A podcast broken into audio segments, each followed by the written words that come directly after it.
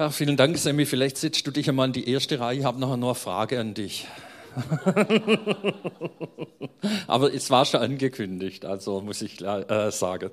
Also ich glaube, das ist ganz toll, wenn man das immer wieder so hört, was der Semi macht, auch besonders jetzt, wenn man denkt an Ukraine. Also klar, wenn ich nach Dänemark fahre, ist das Gefahrenpotenzial nicht ganz so groß wie in der Ukraine. Ähm, und deswegen glaube ich auch, braucht auch viel Gebet, natürlich auch für, das, für den Dienst überhaupt. Und ich möchte euch einfach auch bitten, immer wieder zu beten, auch für ihn, äh, um Schutz, um Hilfe, um Unterstützung. Unterstützung kann man auch über uns machen, nämlich über die Stiftung, einfach einen Verwendungszweck Samuel Hörnle schreiben. Äh, mir leitet es ihm dann entsprechend weiter. Einfach nochmal so als Gedanke und als Tipp. Äh, ich glaube, Gebet ist auf jeden Fall auch sehr, sehr wichtig. Ja, Vielleicht seid ihr überrascht äh, über ein Thema, das ich heute predigen möchte und vielleicht gar nicht so intensiv predige, aber anreisen möchte, weil ich glaube, das ist eigentlich ein sehr, sehr wichtiges Thema. Ähm, ich glaube, ich muss mal zuerst hier scharf schalten. Erste Folie. Hm. Ah, okay. Wahrscheinlich ist es jetzt bloß da nicht. Genau. Ähm, und zwar das Thema Jesus. Was ist unser Zentrum? Ich habe äh, in Church Tools, äh, in unser Tool, das wir brauchen, um das Programm zu gestalten äh, und den Ablauf festzulegen, habe hineingeschrieben, unser Zentrum, habe aber nicht dahinter geschrieben, was. Also man könnte jetzt auch vermuten, wenn man nur liest, unser Zentrum ist Gemeindezentrum. Nein, das ist es nicht. Unser Zentrum ist Jesus. Wie komme ich auf diese Predigt. Wie komme ich auf dieses Thema? Es bewegt mich längere Zeit. Ich sage nachher noch was Größeres dazu oder Längeres. Aber der äh, Christoph hat letzte Woche nochmal einen Anstoß gegeben. Wir hatten das Thema Leitungsteam, älteste Einsätze und so weiter. Ihr erinnert euch hoffentlich. Ähm, und da ging es auch nochmal drum: sind Älteste perfekt? Haben die die besondere Salbung? Und was hat der Christoph gesagt? Nee, das sind ganz normale Menschen. Jetzt kann ich sagen, wie du und ich, ich bin ja auch im Leitungsteam, aber ich bin ein ganz normaler Mensch. Ich bin nicht besonders gesalbt, ich bin nicht auch besonders heilig. Ich weiß nicht, ich habe noch nie einen Schein da oben, glaube ich, so um meinen Kopf, sondern ich bin, sagen wir mal, ein Mensch wie, wie du und wie ich. Sagt man so schön, gell? Also ein ganz normaler Mensch, aber er hat dann gesagt, es gibt einen Gesalbten, der ist wirklich gesalbt. Und ich hoffe, das ist euch in Erinnerung noch viel mehr bliebe wie das Ganze drumherum, nämlich Jesus. Jesus war kein normaler Mensch. Er hatte zwar Stärken, er hatte auch Schwäche, aber auch viele Stärken natürlich, aber er war kein normaler Mensch. Er war der Gesalbte Gottes. Ja, und jetzt könnte man sich natürlich fragen, wer ist denn dieser Jesus? Wer waren dieser Jesus? Und wisst ihr, in der Gemeinde nahe zu fragen, die seit 31 Jahren besteht, wer ist denn Jesus? Da kommt man sich schon ein bisschen komisch vor, gell? irgendwie. Das müsste man ja eigentlich wissen. Aber wisst ihr, ich habe mich selber gefragt, wer ist denn dieser Jesus? Was bedeutet denn dieser Jesus für mich?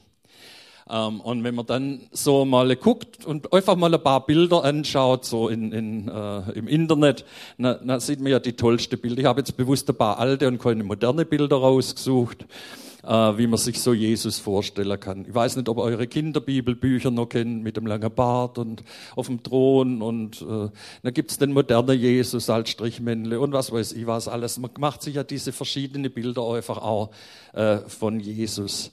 Äh, war es jetzt ein Religionsstifter, war es ein Philosoph, äh, war es ein Name, der an der Wand hängt? Was ist denn dieser Jesus eigentlich? Was bedeutet denn dieser Jesus? Und, und viele haben sich da Gedanken gemacht. Architekten, viele kluge Männer und Frauen. Es gibt ganze Bücher, Bücherregale, immer zu dem Thema Jesus. Aber die Frage ist ja nicht, was ist denn Jesus allgemein? Ist er halt ein Wanderprediger gewesen oder ein Religionsstifter? Sondern was bedeutet denn das, dieser Jesus für mich? 31 Jahre Immanuel-Gemeinde für mich. Was bedeutet denn dieser Jesus für mich? So, und jetzt kommt der Semi ins Spiel. Ähm, ich habe ihn schon gefragt, ob er überhaupt fragen darf. Und habe denke, Semi, vielleicht kannst du uns kurz sagen. Also es ist immer schwierig, im Evangelist kurz zu sagen. Äh, ich kenne dich, das, das ist aber auch okay. Ähm, könntest du uns sagen, was Jesus für dich bedeutet?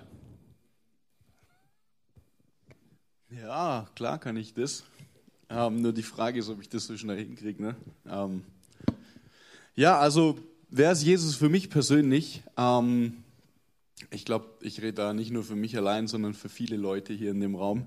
Ähm, ich würde sagen, Jesus ist als allererstes mein Herr ähm, und mein Retter. Ne? Er ist Chef in meinem Leben. Er ist derjenige, der sagt, wo es lang geht.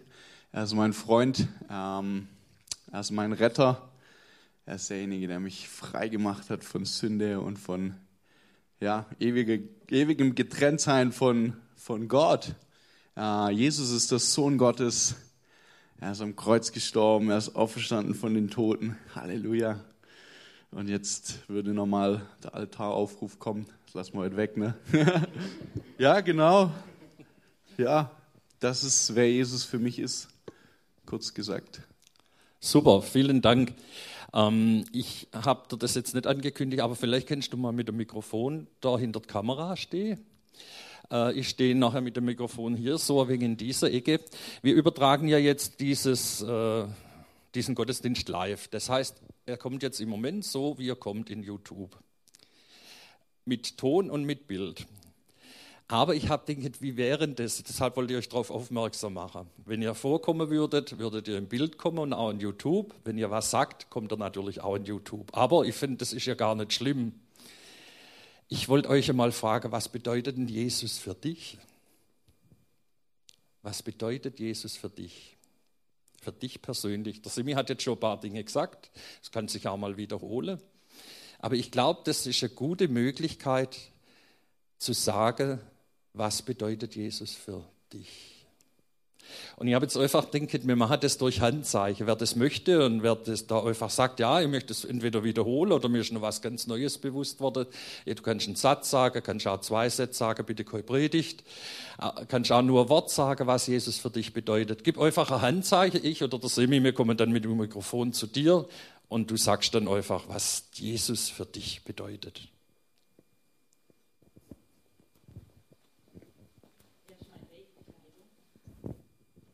Er ist mein guter Hirte.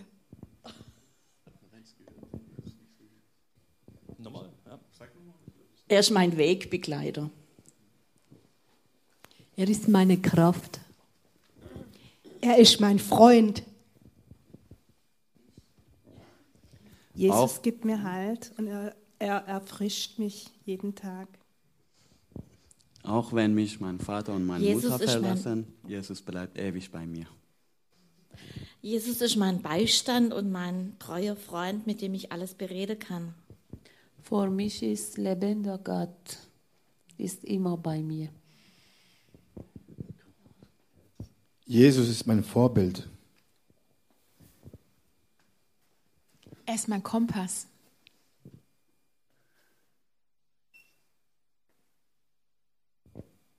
Gibt es noch jemand? Viele Beiträge, super. Jesus ist der, der mein Herz errettet und auch wiederherstellt und heilt und der ganz tief geht. Jesus ist meine Hoffnung, in allen Situationen dauerhaft lang dran zu bleiben. Und ich empfinde diese Hoffnung wie ein Seil, das mich mit dem Himmel verbindet.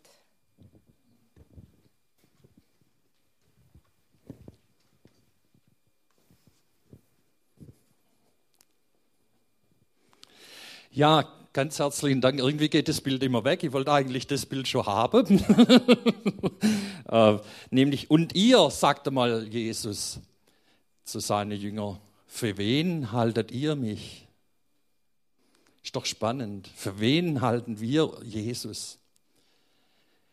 Genau die Dinge, die ihr jetzt gesagt habt, vom Freund bis äh, Hilfe, bis Unterstützung, bis Leben, äh, das sind die Dinge, die uns beschäftigen und die uns bewegen.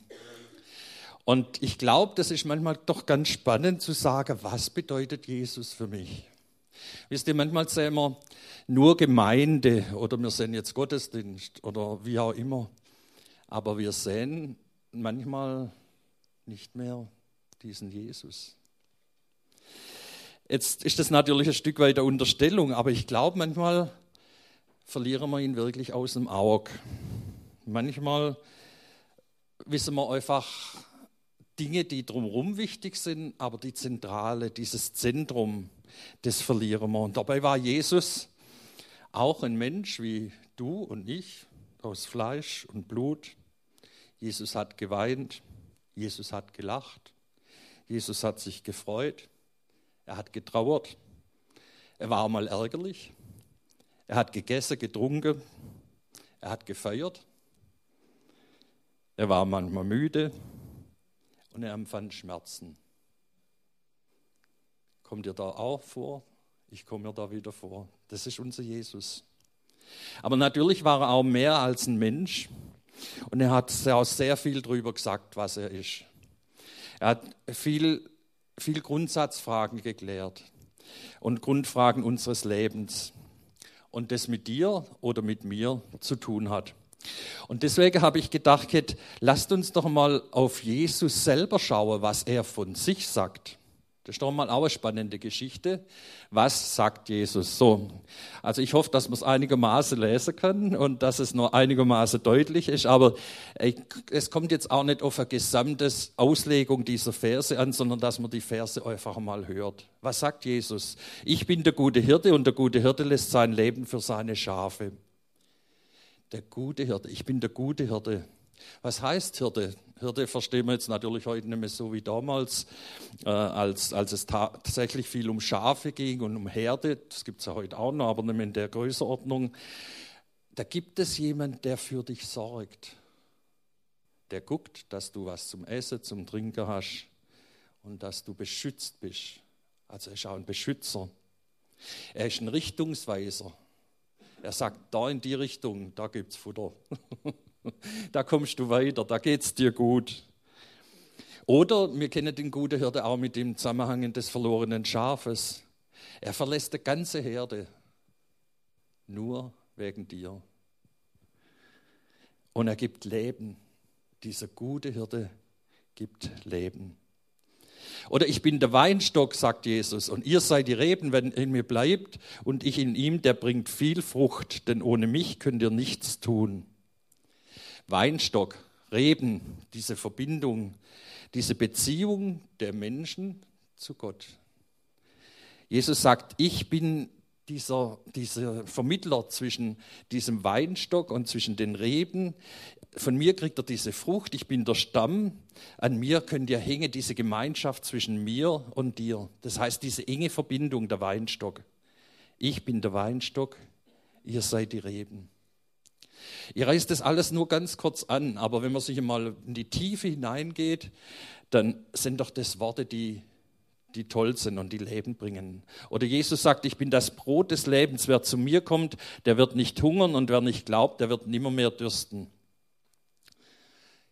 Jesus ist das Brot des Lebens. Was bedeutet das? Jesus sagt, ich gebe dir Nahrung, ich gebe dir Leben in Fülle, ich teile sogar die Speise mit dir. Wenn man an die Speisung der 5000 denkt, das waren wenige Brote und plötzlich waren 5000 versorgt.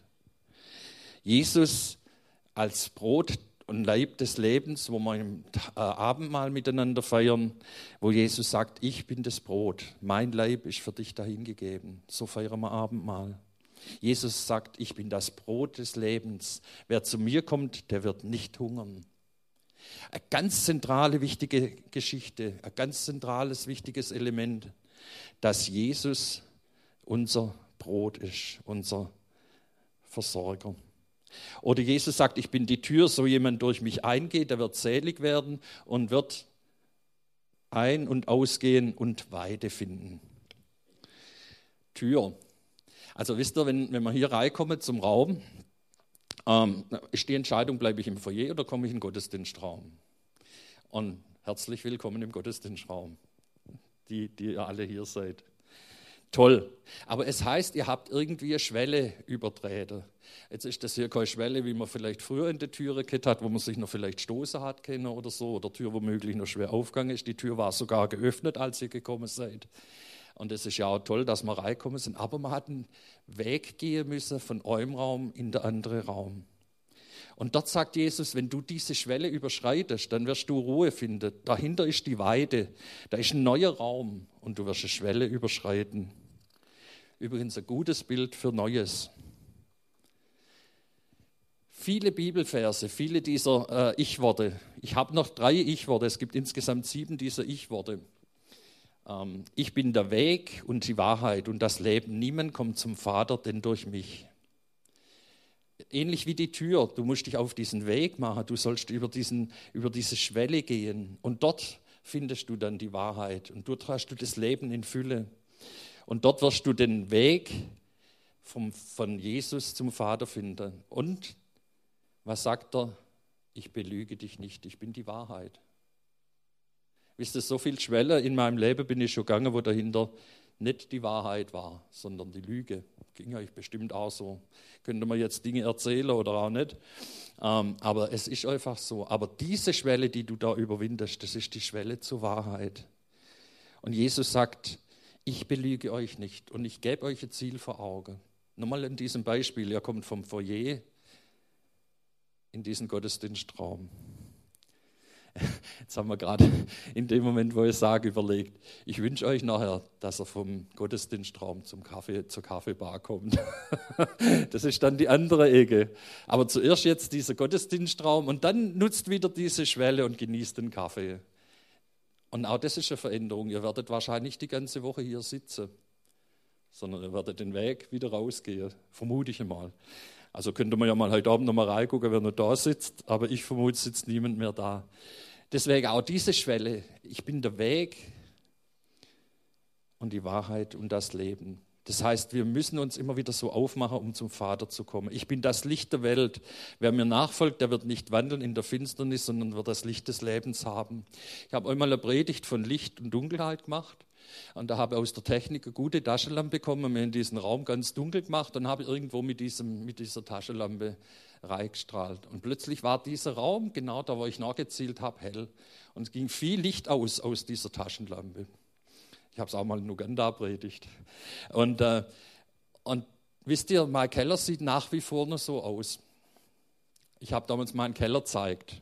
Keller, Rumpelkammer, total. Lasset am besten das Licht aus und seht nicht nahe. Aber sobald ihr mit einer Taschenlampe kommt, ähm, seht ihr die Spinnwebe.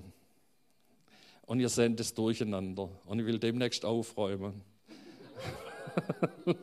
und, und vielleicht kann ich, kann ich dann ein neues Bild zeigen im Vergleich zu diesem alten Bild, das ich noch irgendwo in einer Predigt, in einer Folie drin habe. Ähm, ich habe schon einen Freund gefunden, der mir dabei hilft. ähm, und deswegen, Licht vertreibt die Dunkelheit. Und da, wo das Licht Jesus nahe kommt, da sieht man natürlich auch manchmal eine Spinnwebe, die gehört weg. Die Unordnung gehört weg. Ähm, ich weiß das. Es ist manchmal einfach eine Überwindung, dass man dem hinterhergeht.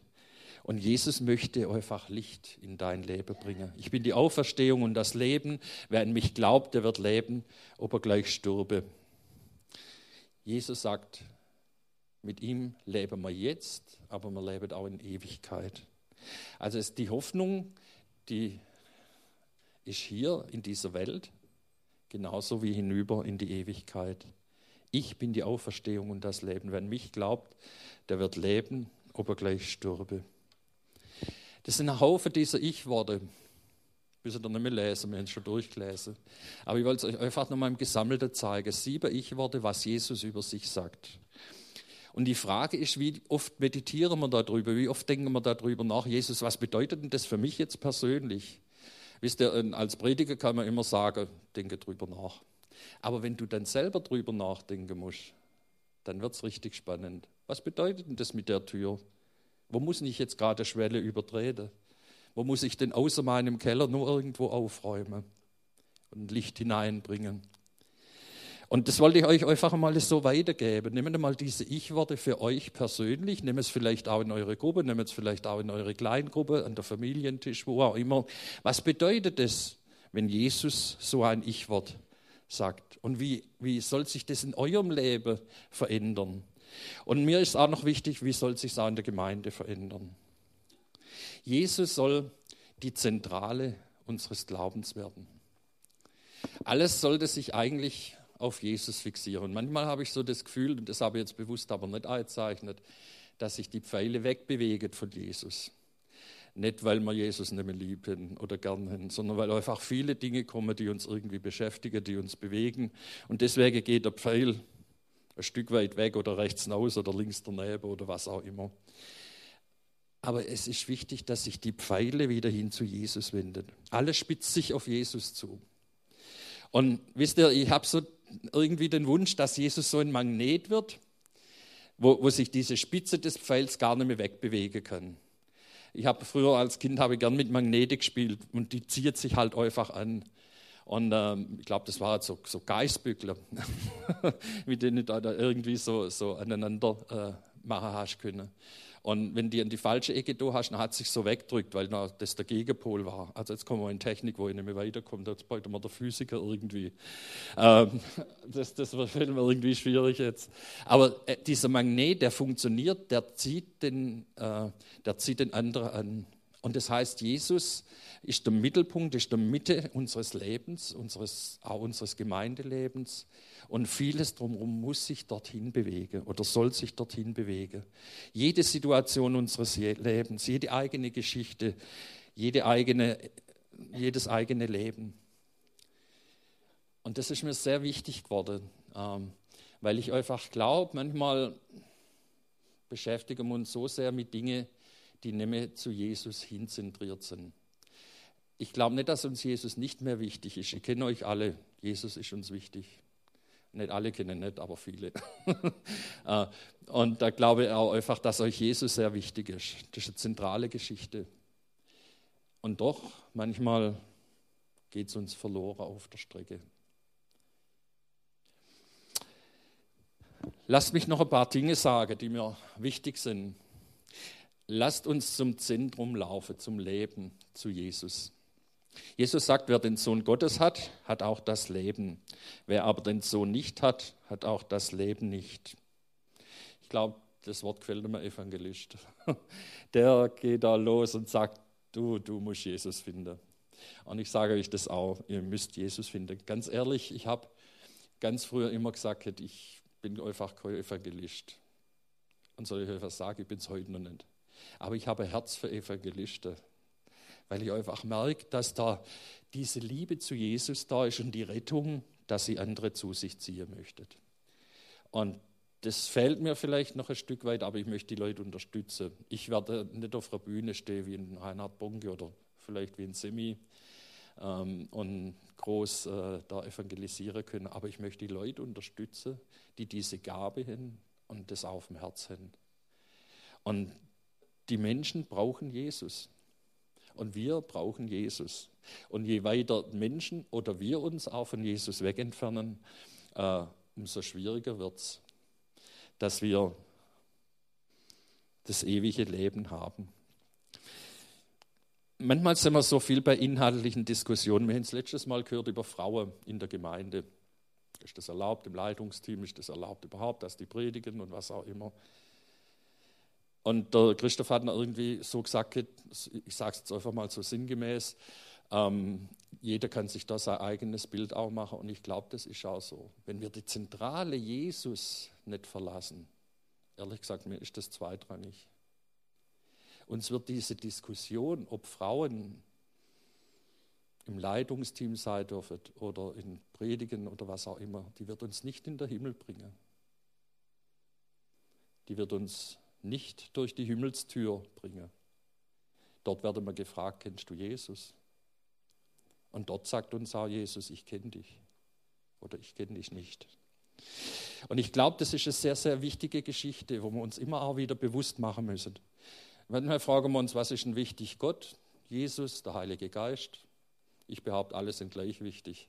Und ich weiß ganz eindeutig, der Heilige Geist, der wird nie was sagen, was nicht mit Jesus in Zusammenhang ist. Und mit Gott steht übrigens auch in der Bibel, gibt es Bibelverse dazu. Aber da können wir auch darüber diskutieren, bete ich jetzt zu Gott, bete ich jetzt zu Jesus, bete ich zum Heiligen Geist. Und es ist gut, dass wir uns auch mal theologisch darüber unterhalten, da habe ich gar kein Problem damit. Aber es wird ein zielführend sein. Es wird uns nicht durch die Himmelstür bringen. Und deswegen wollte ich einfach auch wieder neu sagen, wir müssen diesen Jesus in unser Zentrum hineinnehmen. Und wir müssen natürlich diskutieren, wir müssen auch theologisch uns Gedanken machen. Und da bin ich ganz stark auch dafür. Mich, mir gefällt es, wie die, wie die Juden diskutieren und sich über Jesus Gedanken machen und irgendwie gar nicht ans Ziel so richtig kommen, sondern wieder ganz neu diskutieren und wieder loslegen. Äh, und das ist auch gut so, aber wir müssen die zentrale Jesus im Blick haben. Wenn manchmal verschiedene Schwerpunkte, der eine mehr Heilung, der andere mehr Prophetie, der andere mehr Evangelisation oder andere Gaben. Und trotzdem muss Jesus die Mitte sein. Man hat verschiedene Ansichten bei Corona. Aber wisst ihr, ob ich geimpft bin oder ungeimpft, das, das bringt mir nicht in den Himmel. Das ist einfach so. Und da können wir natürlich darüber diskutieren, was ist aus unserer Sicht biblisch oder nicht. Aber es bringt uns nicht in den Himmel. Wir können sagen, wenn ich in Porsche fahre, komme ich nie zu Gott. Auch das stimmt nicht. Wenn du mit deinem Geld so umgehst oder so umgehst, auch da kann man darüber diskutieren, gibst du Arme oder kaufst du einen Porsche? Ich habe keinen Porsche, deswegen sage ich das so leicht. Äh, aber es bringt uns nicht vor Gott.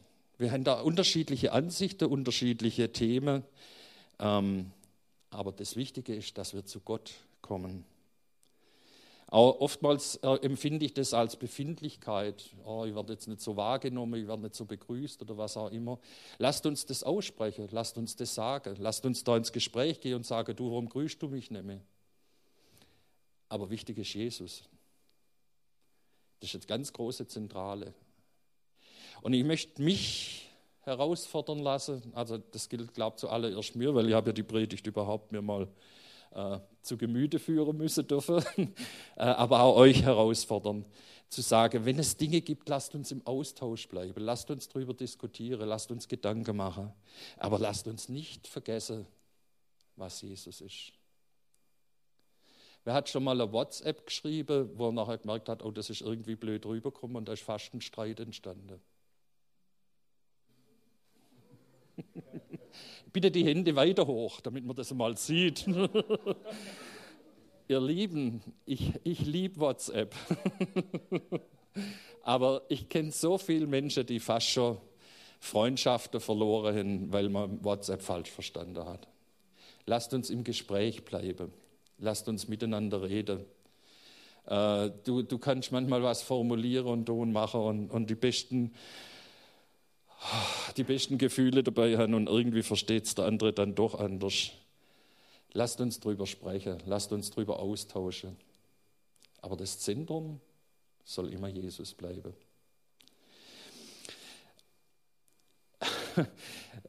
Ich habe äh, jetzt in der Vorbereitung gedacht, ob ich das sagen kann. Ja, ich sage das jetzt einfach einmal. Wer glaubt, dass ich perfekt bin, weil ich schon 31 Jahre die Buchhaltung der Gemeinde mache, der täuscht sich. Aber ich sage nicht, wo ich nicht perfekt bin.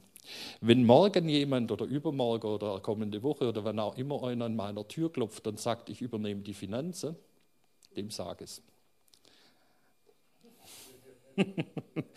Äh, aber ganz ehrlich, wenn ihr manchmal wüsstet, wie unperfekt ich bin, ich weiß nicht, ob ihr mich so schätzen würdet. Aber demjenigen sage ich es, äh, der der dann sagt, ich übernehme das. Weil der darf auch mal einen Fehler machen und der darf auch wegen mir auch den gleichen Fehler machen. Also wir sind einfach nicht perfekt und wir müssen im Gespräch bleiben. Und ich möchte einfach appellieren dran. Aber wir müssen immer wieder dieses Zurück zu Jesus finden. Und ich beobachte das jetzt auch immer wieder so bei uns, dass uns das wichtig wird und dass wir einfach auch immer wieder diese Kurve finden müssen. Ich möchte einfach nochmal so an euch appellieren. Jesus ist immer der gleiche. Also das tröstet mich. Ähm, diese, diese Sache, dass Jesus nie sich verändert. Wisst ihr, wenn Jesus sagt, ich bin immer Liebe, dann ist er immer Liebe. Und da kannst du denken, was du willst. Da könnte auch mal ein anderer kommen und sagen, das ist doch nicht mehr Liebe. Jesus ist immer Liebe. Das verändert sich nicht. Jesus ist immer Güte. Jesus ist immer verlässlich. Jesus ist immer treu. Jesus verändert sich nicht in seiner Wesensart. Er ist natürlich wie soll ich sagen, er handelt heute anders wie vor 20 Jahren oder vor 30 Jahren oder wie zu Lebzeiten von Jesus, aber immer mit der gleichen Wesensart. Er ist immer verlässlich. Er ist unveränderbar. Und ihr Lieben, ich suche sowas, der sowas, was sich nicht verändert. Einer, der mir immer nachgeht, einer, der immer treu ist, einer, der immer mit Liebe mir begegnet, mit Barmherzigkeit, Güte. Was für eine Wesensart von Jesus. Ich glaube, das ist einfach wichtig, dass wir das wissen. Jesus ist immer treu. Jesus Christus gestern und heute und dasselbe auch in Ewigkeit. Der gleiche gestern, heute und in Ewigkeit. Aber Jesus bedeutet auch immer ständig, und das auch für mich, also nicht nur für dich oder du sagst wieder der andere, nicht für mich. Äh, Jesus bedeutet natürlich auch immer wieder persönliche Veränderung. Ich habe mich mit 14 Jahren bekehrt, also Konfirmation in der evangelischen Landeskirche. Warum ich mich bekehrt habe, war für mich ein persönlicher Druck. Äh, ich will nämlich in den Himmel kommen ähm, und, und, nicht irgendwo in der Höhle landen, wie man halt so vielleicht in jugendlichen Jahren denkt. Also es war nicht die Liebe, sondern es war der Druck von außen her. Lande ja nicht in der Höhle und du musst dich jetzt bekehren. Es ist gut, dass ich mich bekehrt habe. Vielleicht ist egal der Grund, Hauptsache ich habe mich bekehrt. Aber heute würde ich mich gern aus Liebe entscheiden und aus der Güte Barmherzigkeit von Gott her.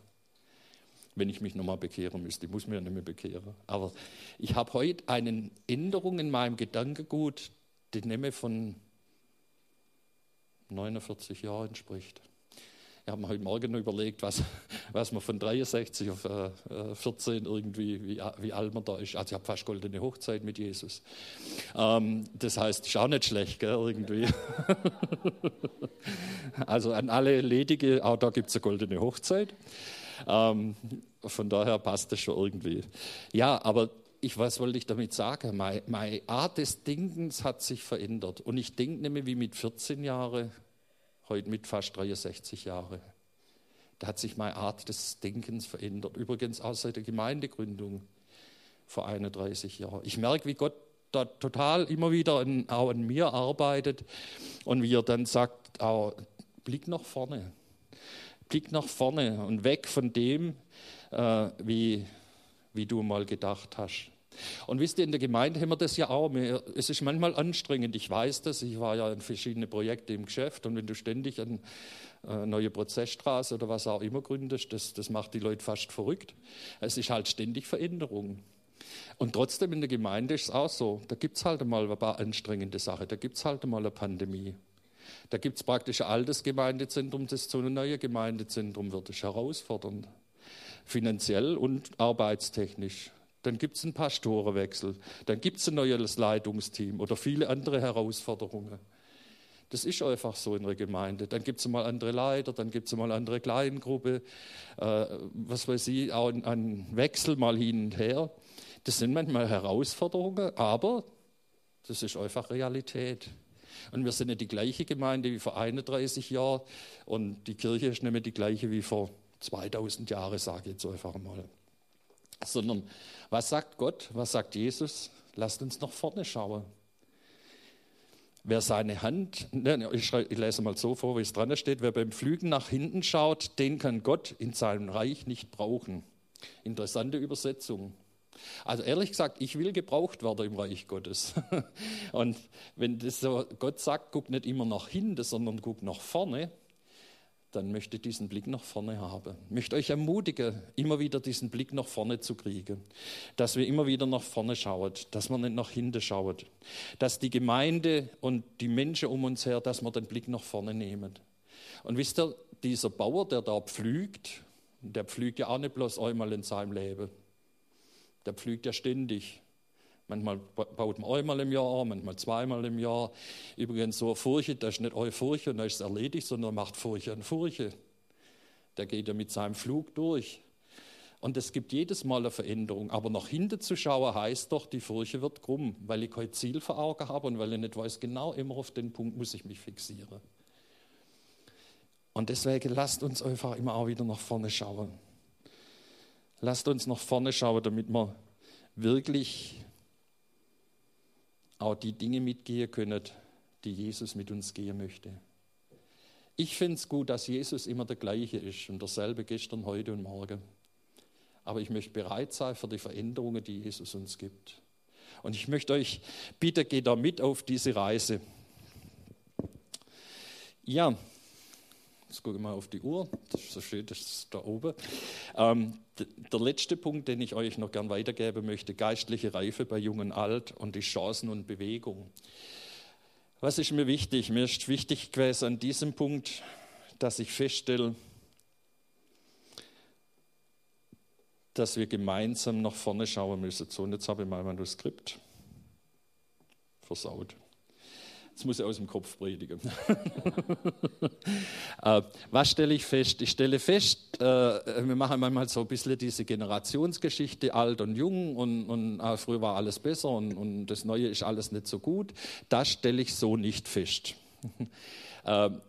Klar, man kann das natürlich sagen. Wir hatten der Vision Day und im Vision Day hatten wir uns äh, eigentlich darauf geeinigt, wir nehmen nicht mehr dieses Wort Generationswechsel, zumindest in meinem Team, weiß ich das noch, sondern wir sagen, wir möchten Teil des Ganzen werden. Also ob das jetzt ein 20-Jähriger ist oder ein 63-Jähriger oder wegen mir noch älterer, wir werden Teil des Ganzen. Wir gucken nicht auf diese Generationsgeschichten. Und wir sind ein Teil des großen Ganzen. Das ist, ich glaube, schon mal eine wichtige Sache, dass wir uns da so irgendwo auch äh, in diesem Zusammenhang sehen. Und wir achten uns mit Respekt. Lest mal Epheser 6 nach, das ist ein ganz arg wichtiges Kapitel, wo es um diesen Respekt geht. Leben mit Respekt steht da in einer von meinen Übersetzungen drüber. Also man könnte auch sagen, da geht es um Kinder und um Eltern und um Sklaven und um Diener und so. Äh, aber Leben mit Respekt. Ich erkenne eine geistliche Reife auch unter der Jüngeren, nicht nur unter der Älteren. Übrigens, das, was wir heute Morgen erlebt haben vor dem Gottesdienst, diese Gebetsgruppe, die wir heute Morgen gemacht haben, mit alle, die irgendwie Verantwortung in diesem Gottesdienst, ist Initiative. Also ich sage jetzt nicht Jugend, nicht, eine Initiative der Jugend. Jugend klingt gerade so wie unter 20 oder so, äh, aber der unter 63-Jährigen. Und herzlichen Dank auch für solche Ideen. Ich erkenne da wirklich eine geistliche Reife, äh, wo man sagt, es ist wichtig, vor dem Gottesdienst zu beten, da drüben im Raum, aber auch vielleicht hier auf der Bühne. Super. Also ich erkenne da geistliche Reife in verschiedenen Punkten. Äh, möchte übrigens auch Danke sagen an den Punkte, wo ihr da einfach auch immer wieder so Initiative ergreift. Ich gucke jetzt mal bewusst nicht durch die Gegend.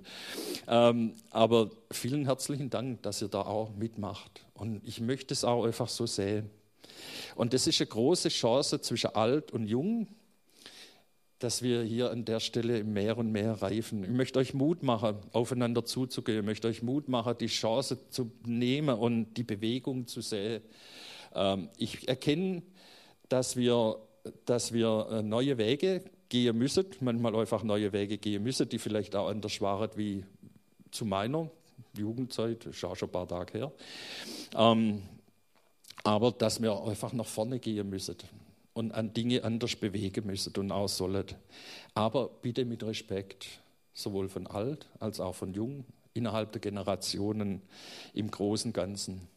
Ich wollte euch das einfach mal nochmal so mitgeben, weil ich glaube, das sind ganz wichtige Elemente, wo man sich auch irgendwie ausscheren könnte und Jesus vergessen.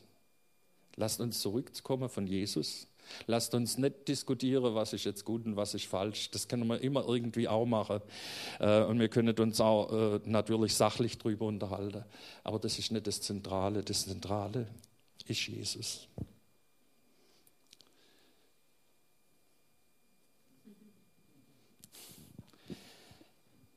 Als diese Buchstaben hierher kommen sind, habe ich irgendwie so für mich damals gedacht, also ich, ich hätte jetzt glaube ich Kreuz aufgehängt. Damals, sage ehrlich so. In der Zwischenzeit stehe ich so hinter diesen Buchstaben, dass ich denke, was ist das toll. dass Jesus genau als Wort hier immer hinter uns hängt. Und was bedeutet es für unser Gemeindezentrum, diese Name, dieser Name Jesus? Und wisst ihr, wir sehen es Sonntag für Sonntag. Und wir sehen es regelmäßig, wer auch immer hier in der Gruppe hier zusammenkommt. Immer diesen Namen Jesus.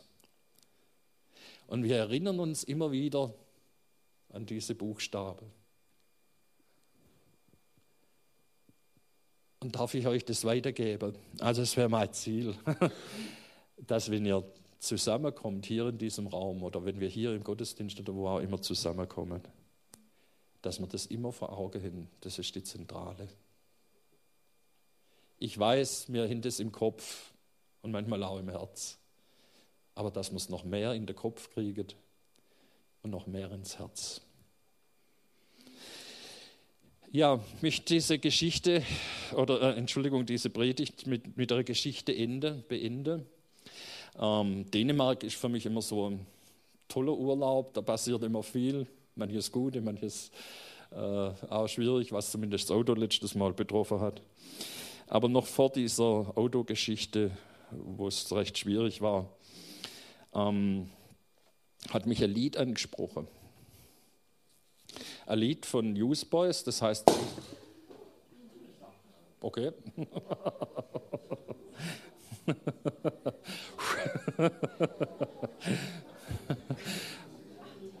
Wir nehmen das einfach nicht so ernst hier.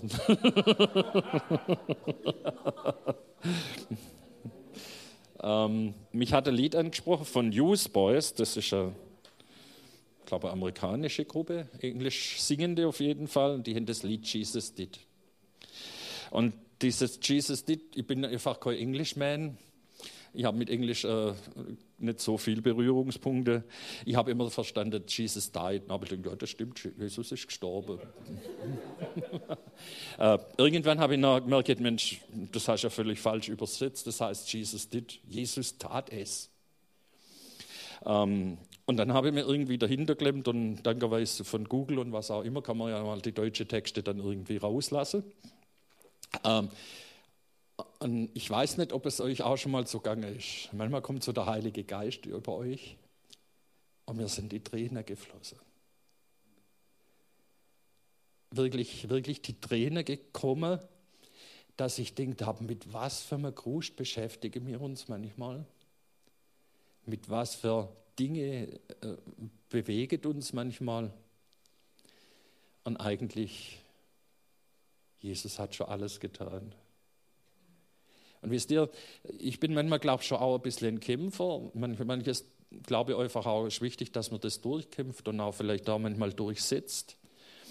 Aber wenn du dann wieder merkst, was Jesus bedeutet, und er hat schon alles getan, kannst du manchen Kampf auch lassen und kannst manches auch einfach ein bisschen zurückstellen. Also mich hat es sehr bewegt, dass Jesus bereits alles erledigt hat, bei aller menschlichen Mühe und vielleicht auch, weil mich damals auch einiges persönlich bewegt hat. Ich glaube, es ist ein relativ flottes Lied. Ich weiß es nicht. Wahrscheinlich wird eine andere sagen, so langweilig. Äh, wahrscheinlich ist das jetzt ein Generationenproblem, vermutlich. Keine Ahnung. Ähm, aber es ist natürlich auf Englisch und deshalb habe ich das auf Deutsch äh, auf Folien äh, geschrieben. Das heißt, ihr könnt hier der deutsche Text mitlesen. Der deutsche Text ist weiß, der englische Text ist blau. Die, die Englisch verstehen, werden es wahrscheinlich eh verstehen. Ähm, und ich wollte euch einfach mal mit hineinnehmen in dieses Lied. Jesus hat alles getan. Vielleicht ist es nicht so wie bei mir, dass euch die Tränen kommen. Aber vielleicht regt es euch ein Stück weit an, darüber nachzudenken, Jesus hat wirklich alles getan. Jeder Einsatz von uns ist nichts gegen dem, was Jesus bereits getan hat. Und das berührt mich in meinem Herz. Ich werde versuchen, das parallel mit abzuspielen, mit dem, äh, mit dem Klick. Äh, und bitte jetzt einfach mal, dass wir den Ton loslegen.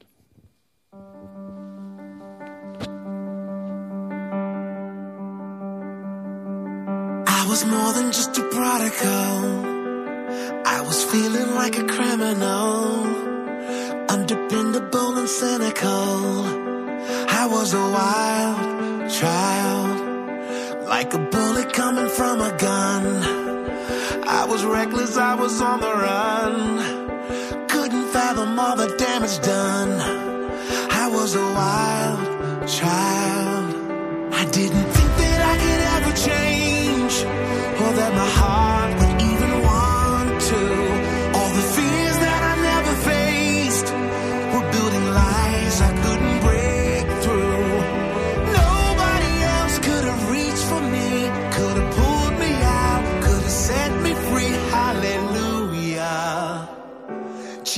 Jesus did.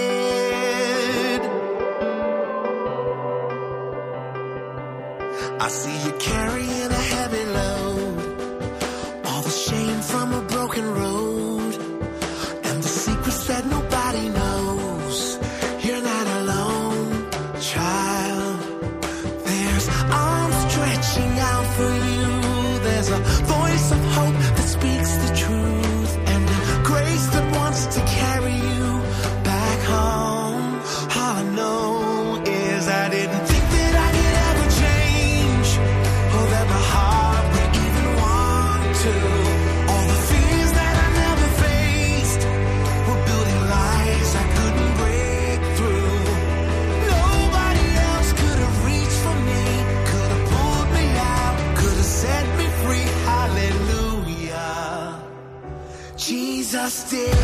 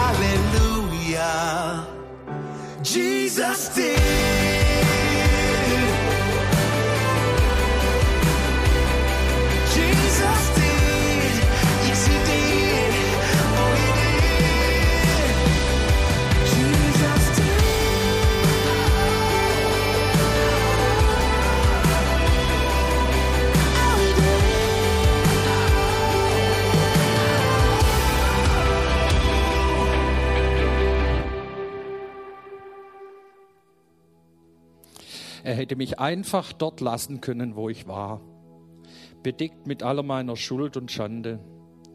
Stattdessen streckte er sich mit Barmherzigkeit und Liebe aus. Jetzt sind alle meine Sünden weggewaschen. Ich hätte nicht gedacht, dass ich mich jemals so ändern könnte.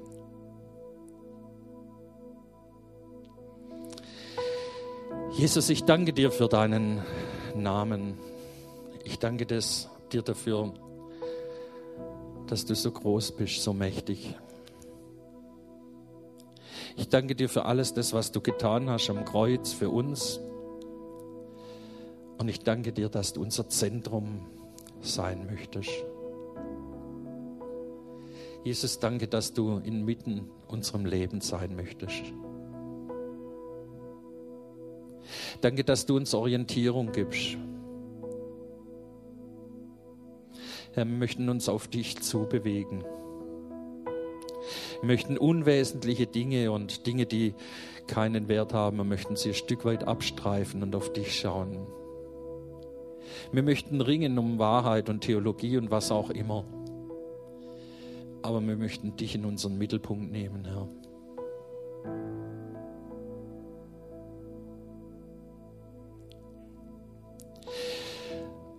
Und mir war das so der Gedanke auch zu Hause und ihr müsst da nicht nach vorne kommen, aber ich wollte einfach einmal bitte alle, die, die sagen, ja, ich möchte, dass Jesus wieder mehr das Zentrum meines Lebens wird. Es gibt so viele Dinge, die, die mich verwirrt oder die mich durcheinander bringt oder die mich beschäftigen. Dabei vergisst man richtig auch den Mittelpunkt, nämlich Jesus, das Zentrum. All die wollte einfach bitten, dass sie mal aufsteht. Es geht nicht nur um eine Erstbekehrung, vielleicht das auch. Es geht darum, um eine Entscheidung zu sagen, Jesus, ich möchte mehr mit dir. Ich möchte in eine, in eine größere Tiefe hineinkommen. Und ich möchte auch vieles Altes abstreifen, das mich eigentlich hindert.